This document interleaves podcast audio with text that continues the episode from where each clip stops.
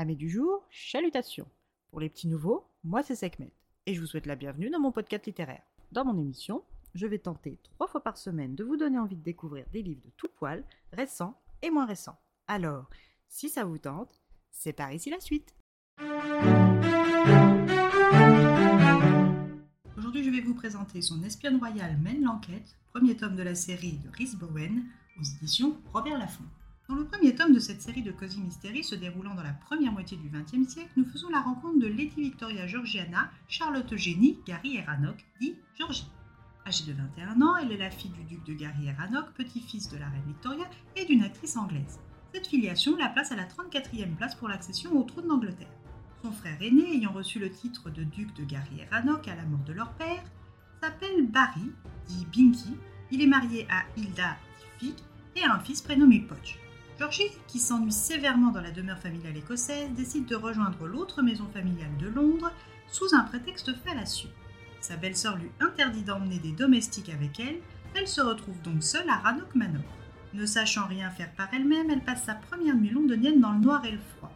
Devant se débrouiller seule et sans moyens, car son frère, en plus d'avoir hérité du titre de duc, a hérité des dettes et n'est plus en mesure de lui verser sa rente mensuelle.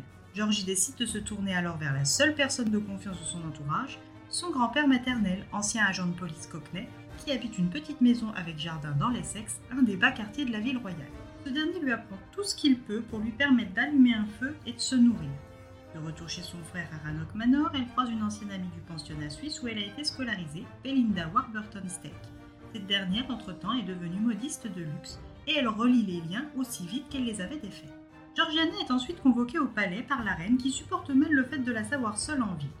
Lors de leur entretien, la reine lui propose, si on peut dire qu'une reine propose, soit d'épouser le prince roumain Siegfried, qui au dire de Georgie n'est pas doté d'un physique avantageux ni d'une conversation variée, soit de devenir la nouvelle dame d'honneur de la princesse Béatrice. Ces deux options ne conviennent absolument pas à Georgie et en attendant de prendre une décision ou de se voir imposer le choix royal, Lady Gary et Rannoch acceptent la mission de la reine.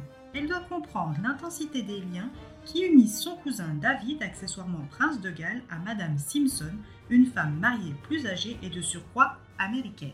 La mission confiée par la reine pourrait être son échappatoire et elle ne compte pas gâcher sa chance. Elle retourne à Rannoch Manor, toujours aussi démunie, et contrairement à son amie Belinda, fille de riche marchand, elle n'est de par nature pas autorisée à travailler. Mais qu'à cela ne tienne, elle décide de créer une entreprise de nettoyage spécialisée dans les ouvertures de propriétés londoniennes. Par ce travail, elle tient à faciliter l'arrivée de ses comparses C'est comme ça qu'est née l'agence du diadème recommandée par Lady Gary et Rannoch. Grâce à son amie Belinda fraîchement trouvée, elle fait la connaissance du très voire trop charmant Lord Darcy O'Mara, fils de Lord Kennedy. Cet Irlandais au tempérament fougueux et désinvolte est comme grand nombre des membres de l'aristocratie post-crise de 1929 sans le sou et a développé une technique irréprochable pour avoir un bon repas plusieurs fois par semaine.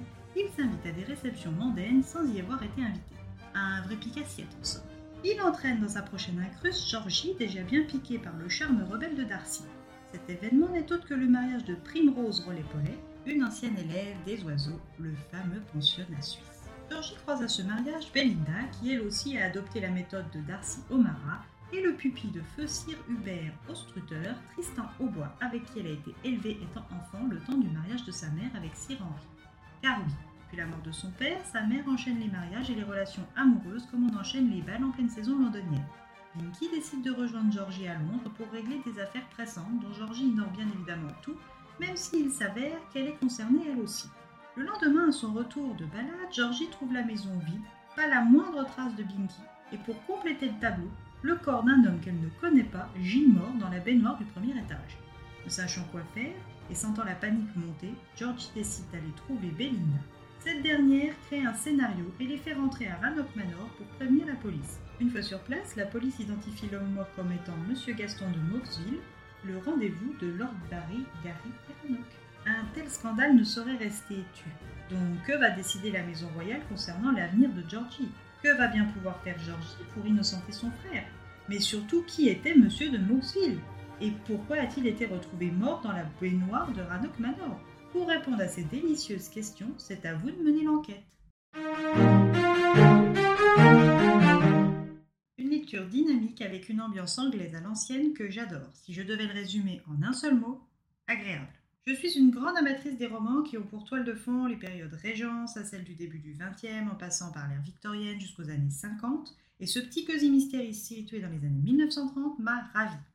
L'enquête de Georgie est pleine de rebondissements et les découvertes de cette dernière en matière de bâtinage et de modernité sont agréables à lire, tout comme les évolutions des personnages individuellement et les uns par rapport aux autres.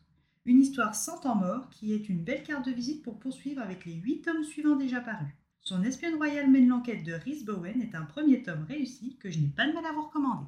Et bien voilà, j'en ai fini pour aujourd'hui. J'espère que cet épisode vous aura plu et vous aura donné des nouvelles idées de lecture. Si vous souhaitez découvrir d'autres petits bonbons littéraires tout droit sortis de ma bibliothèque, je vous retrouve le jeudi 13 octobre prochain pour un nouvel épisode. Et si d'ici là je vous manque de trop, n'hésitez pas à me rejoindre sur mon compte Instagram, à les lectures de Sekhmet. Il s'y passe toujours quelque chose. Sur ce, chalut les amis et à la prochaine